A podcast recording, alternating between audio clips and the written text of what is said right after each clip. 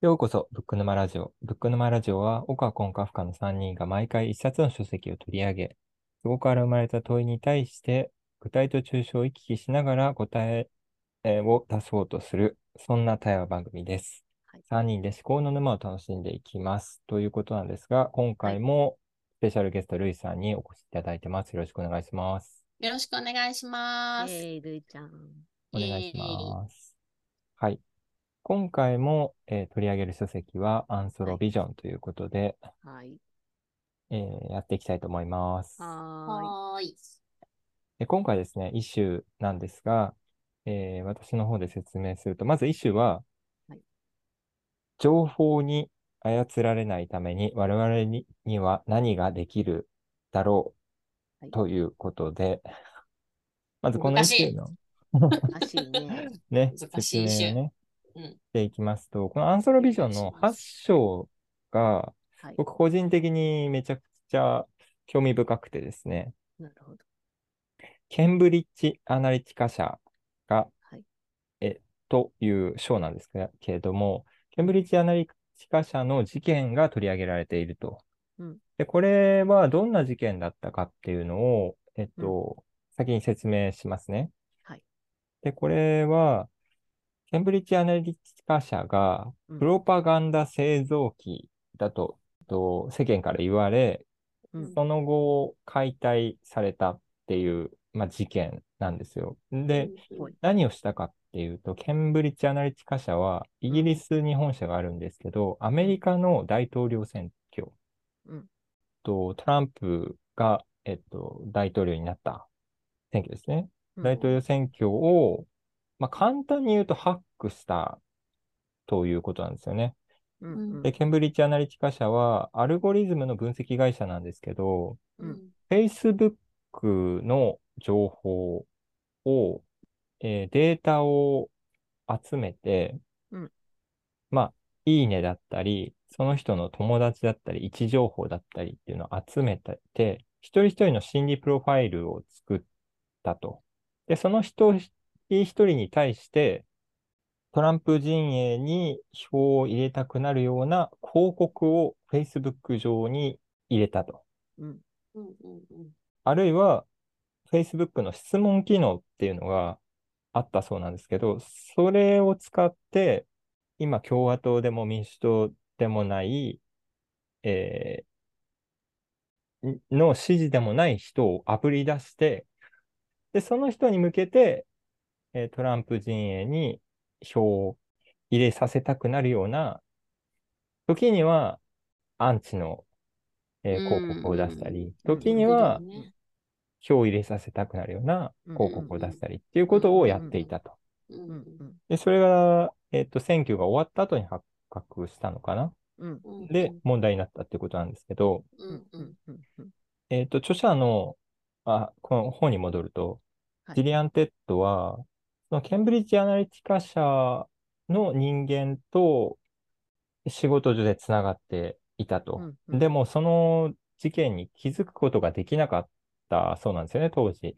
でそれはなぜかっていうと、その Facebook のデータのやり取りっていうのを無料でややっていたそうなんですよ。無料っていうのは、な何の金銭のもなく、まあ当然利用者も Facebook 使うのただだし、Facebook 上のデータをケンブリッジアナリティカ社に、えー、渡すのもただだし、そこの痕跡がないっていうところを、まあ、何の違和感もなかったと。でもそれは結局物々交換だったみたいで、うん、まあ、バーター取引とか言われてますけど、うん、そのバーターによる取引で、当時罪に問えなかったのかな？ちょっとそこまで詳しくはわからないんですけど、そういうことに気づけなかった。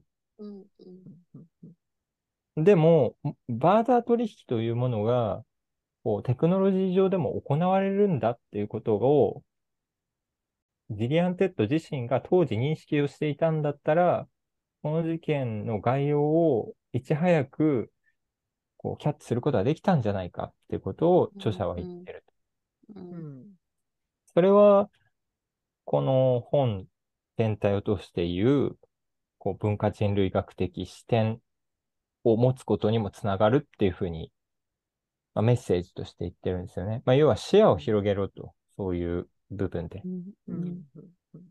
まあそこで一種に戻るんですけど、はい、じゃ、じゃあ僕たちがね、実際、そのテクノロジー、まあ SNS だったり、そういう情報のデデータを駆使して、プロパガンダが行われてないと、どうやって証明するっていうことなんてわかんないじゃないですか。うんうんうんうん。それは操られないためには、我々はどうしたらいいんだろうっていう、全くネットを見ない環境に行くわけにもいかいかず、SNS をしないっていう選択も、まあ、あまり現実的ではないと。そういう時に、我々が情報に操られないためには、どうしたらいいんだろう？どんな視野を持ったらいいんだろう？なるほど。という。まあね、このデジタルの世界の方が、そういう、なんていうか、本当か嘘かわからない情報をしん、なんだ、信じやすいとか、なんかそういうのがしやすいのはあるとは思うんですよ。視覚的に強いしね。うん、だけど、それって、もっと前からもきっとあったことで、うん、なんて言うんだろう。デジタルだから起きるっていうことでもなさそうな気がしていて。うんうん、もっと情報が流れにくい時代、新聞だけとか、そういう時の方がもしかしたらもっと強く人が先導されたかもしれないような気はするし、なんかデジタルの方が拡散性は高いと思うんですよ、情報は。うんうんうん、だけど、強さで言うとどうなんだろうって思うところもあったりするし、なんかデジタルだから起きるのかどうかっていうのはちょっとなんか疑わしいなって思ったりはするんですよ。まあ、例えば第二次世界大戦とかでさ、はい、日本人がこう特攻したりとかした時だってさ、情報の欲動だったよね、きっとね。いや、そうなんですよ、戦争なんてほとんどそうですよね。ねそうそうそうそう。うまあ、だから、うん、うん、デジタルだけじゃないよね、確実に。うん、いや、そうなんですよ。うん。ただ、そのデジタルの方が簡単にできるっていう、うんうんうん、その人を集めたりとかっていう必要もないし、そうね。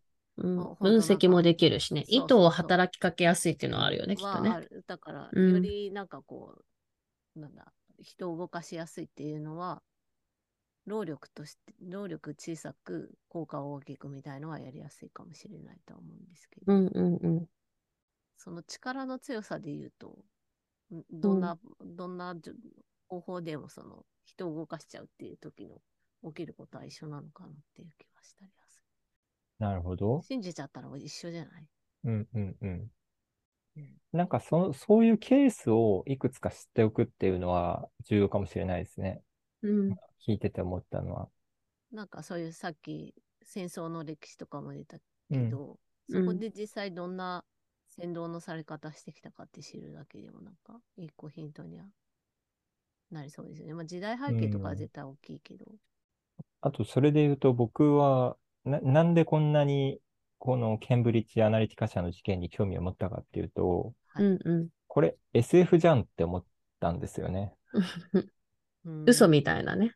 あ、そうそう、嘘みたいだし、うん、1984っていう作品が僕は好きなんですけど、ジョジョ・レルが書いた、はいはい、まあ、その世界観にちょっと近いなって思ったんですよね。うんうんうん、まあ、プロ、プロパガンダですよ。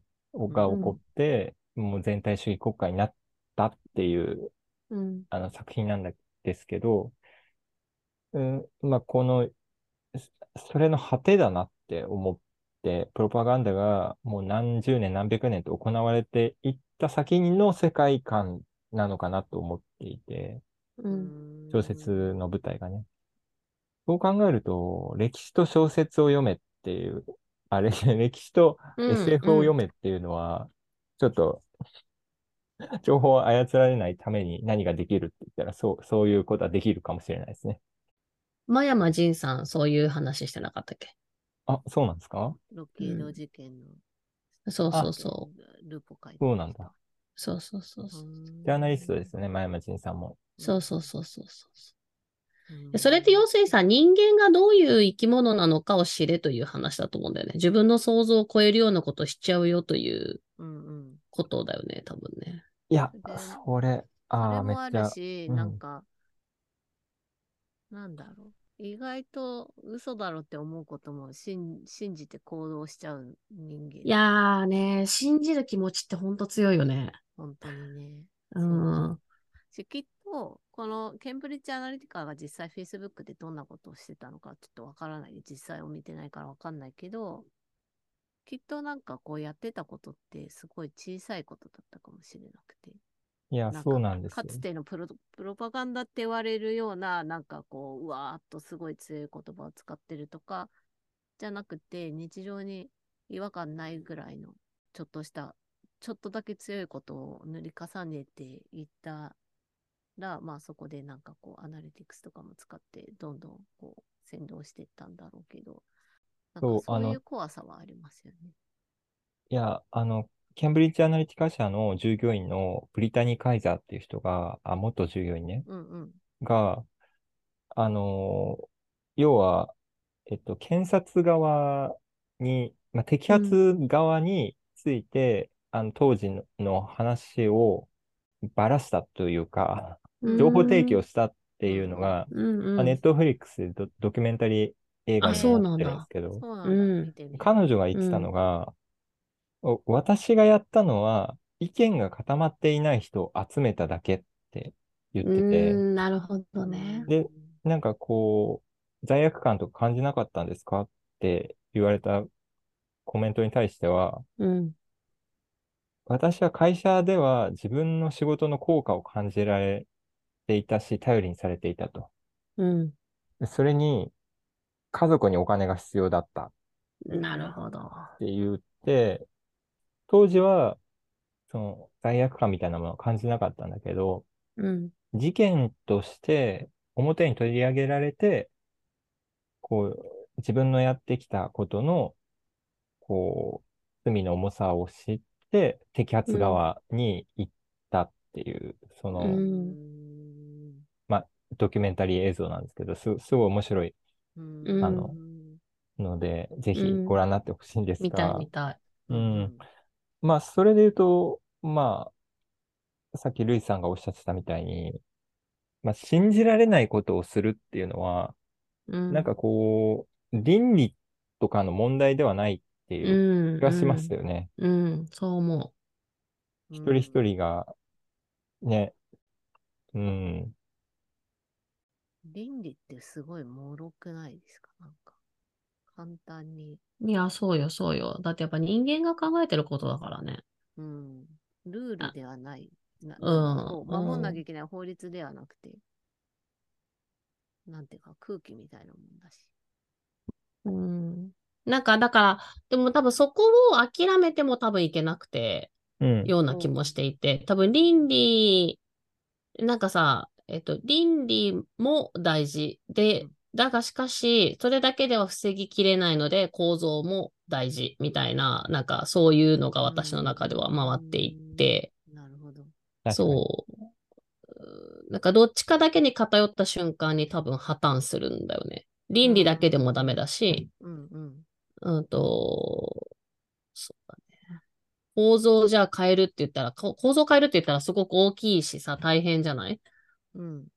だし、それじゃあ誰が見直すのっていう話だしさ。それをじゃあ作る人、構造を作る人はじゃあ誰なのかって、その人のじゃあ倫理観がどうなのかってことがすごい大事になってきちゃうからさ。うん。いや、そうですよね。構造を変える人がいますもんね。うん。構造、うん。そう、仕組みとか構造とか、とか、なんかそそもそも構造が分かっているのかとかね。うん。みたいな問いがさ、根本的な問いが立ちまくるとさ、うん、じゃあこの人は分かってるからいけるねとも言えないというさ、うん、という感じがすごいするから。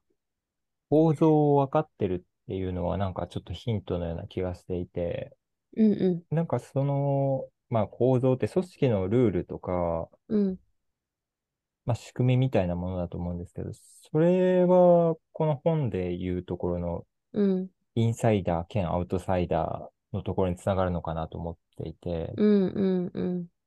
まあ、要はその構造が異質なものになっていないかっていうのを、うん、いくつかのパターン知ってることで、そうだね。異質かどうかを判断するってことですよね。うん。でやっぱり、インサイドをいくつかしないといけないんじゃないかな。そうだね それは自分が身を置くってことももちろんそうだけど、うんさっき言ってた SF とか歴史に対してもうん。没頭する。うんうんうんうん。その表面上の知識っていうわだけではなくて、構造として理解して、今の自分のいる構造が良くないものになっていないかということを感じ取るというか。なんか多分、没頭すると身体性とすごく結びつくと思っていて、自分の体感覚とかに染みつくはずなんだよね。うーんで、だからインサイダーで様々なインサイダー経験をすると、ぼ様々な没頭をするから、う。うん。それこそその身体性に響いてくるから、別のそのアウトサイダーになった時とか、えっ、と、まあ、何か新しいものの構造のインサイダーになった時に、それこそ勘みたいなものでさ、これはもう危ないぞ、みたいな線を引けるようになるみたいなさ、体感と結びついているから。わかる気がする。うんん。面白いな。身体性ね。うん。なんか、さい、最後人間ってそういうものに頼るような気がしていてさ、どこまでも理論なんだけど、もちろん。うんうん。でも、さ、結局人間の行動なんて感情で動いてたりとかするとうん私は思っているから、うんとかと思うとそういう身体性でキャッチして脳だなってちゃんと判断できるとかうんうんはすごいその構造を作る人の思想ではとっても大切なことな気がするよね。うんルイさんは最近何に没頭しました？え、いい質問する。いい質問するな。最近何に没頭したかな？あ、えっ、と、こじれ男子についての会話に没頭しました。何ですか？こじ？り っていう話出てきちゃう。全然違う話になっちゃうよ。えーでも面白い。その構造を知ってみたい。な何ですか、こじれ男子って。こあのこずれじゃなくて？こずれじゃない。こじれ男子。私、こじれ男子の話を100人ぐらい聞いてきたなという人生経験があると思っていて、はで、それを本にしようとしてるんですよ、今。え、めっちゃいいじゃないですか。面白いでしょ、で、それを、えっ、と、この間、ちょちょっと待ってください。こじれ男子というものが分かってないです、まだ。で、だからその話、こう、深める必要全くないよ。あ、いいです、いいです。ちょっと簡単に。こじれ男子は、まあまあ大丈夫だと思ってるけど、根本的に自分に自信がない人のことをこじれ男子と呼んでいます、私は。うーん。え、例えば？え、例えばいっぱいいない？そんな。私の中では、こじれ男子はめちゃくちゃいっぱいいて、うん。で、こじれてない人は逆にいなくて、ただ、こじれだと認識しているか否かというところに差はあるなと思っているみたいな感じ 面白なんですけど。まあまあいいや。はい。で、はい。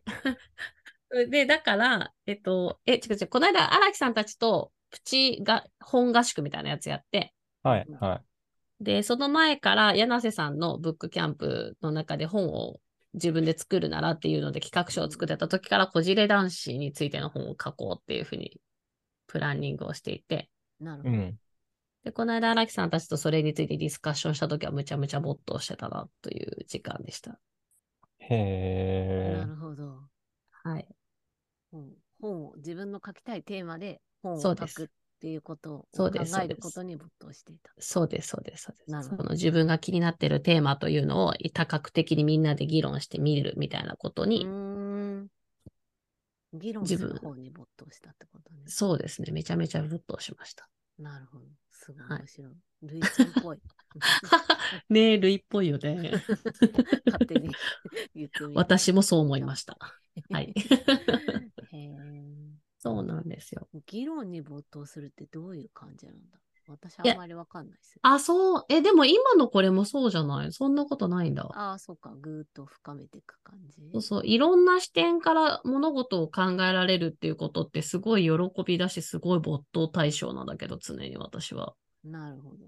だから一人でやってるのはそんな好きじゃなくて、やっぱり。うんうんうん。一人壁打ちみたいのじゃなくて。あ、そうそうそう。人と常にこうやって、一つの物事をいろんな角度から見たい。ああ。誰かとやりたいですね。誰かとやりたい、誰かとやりたい。そうすることでルチャー没頭していくんだ。そうですね。すごく刺激になりますね。自分じゃない視点しか興味がないですね、本当なるほど。うん。でも、結果的に自分がわかるんだけど。うん。うん。やっぱり、その、自分だけで完結しないで、うん、自分だけで完結しないというか、自分の感想だけじゃなくて、うん。まあ、こじれ男子の事例を集めるわけですよね。そうです、そうです、そうです。いや、そうそう、その分析すごい気になるんですけど。そうですよね。別の日にまたご報告しますね。まあ、でもそ、その、イシューに戻ると、はい。戻るとっていうか、戻れんのすごいね。こじれ男子の、こじれ男子からの、なんか傾向みたいなのがつかめて、うんうん。なん、なんだろうな、どうにか構造化するんじゃないかなと思ってて、で、その構造は何かの構造と近しい部分があるんじゃないんですか、そう考えると。なんかこれ、今は、さっき SF とか歴史に没頭することが大事だみたいな話をしたときに、それは、こう情報に操られないためって、で要は情報を操るような、超具体的な場面をいくつか見見て、こう、ストックしておくことが大事だみたいな話をしていたけれども、はいはい。こじれ男子の構造っていうのを、ルイさんの中でストックすると、はい。何かの構造とそれがつながる瞬間が訪れるっていうのは起きるような気がする。うん。多分起きますよ。だでもそれもさ、何に接続させたいかだと思う、多分。そこに多分、限りなく私の意思が働くような気はするけどね。見たい、見たいようにしか見れないじゃん、人なんて。確かに、確かに。だから多分、こう、多分仏教哲学とつなげたがるとかさ、そういう傾向があるからさ、私と場合は。すごい。すぐね、えー。そうそうそう。みたいな。なるほどね。まあ確かにそうだよね。自分が見たいものに合わせていく。うん、から、ちょっとイシューに戻していこうとすると、うん、結局、な、うんと、なんだ？そうやって情報を操作されたみたいな印象があるじゃないですか、この事件とかも。うん、他者が自分に勝手にインプットしてきたみたいな。うん、ってなってるけど、本当は受ける方が自分でそう選んでそうなってるって思ったら、またちょっと見え方が変わる気もして。うんうんうんうんうんうん。いや、めっちゃそうだよね。自分がそうなんだっていう自覚がまず必要。なんか、そういう、なんだ？他者に動かされたっていう感覚があった時が、なんだ？警告ランプついてるよみたいな自分に思ったら、なんか戻れす、戻るっていうか、その、なんだ、フラットなところに行けるんじゃないかなっていう気はしますけど。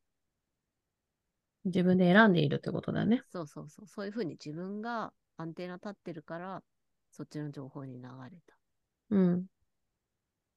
うん、でもなんかそれが難しいような気もするんだよな。そうか。や、だからそれがさっきの身体感覚なんだよ、多分。しんなんかそういう経験とどれだけ自分の脳だからやっぱ起きてる事象、うん、目の前の事象と、うんと、なんでこれが起きてるのかっていう俯瞰と、なんかこの両方の作業をめちゃくちゃやらないと多分身体感覚まで入んなくて。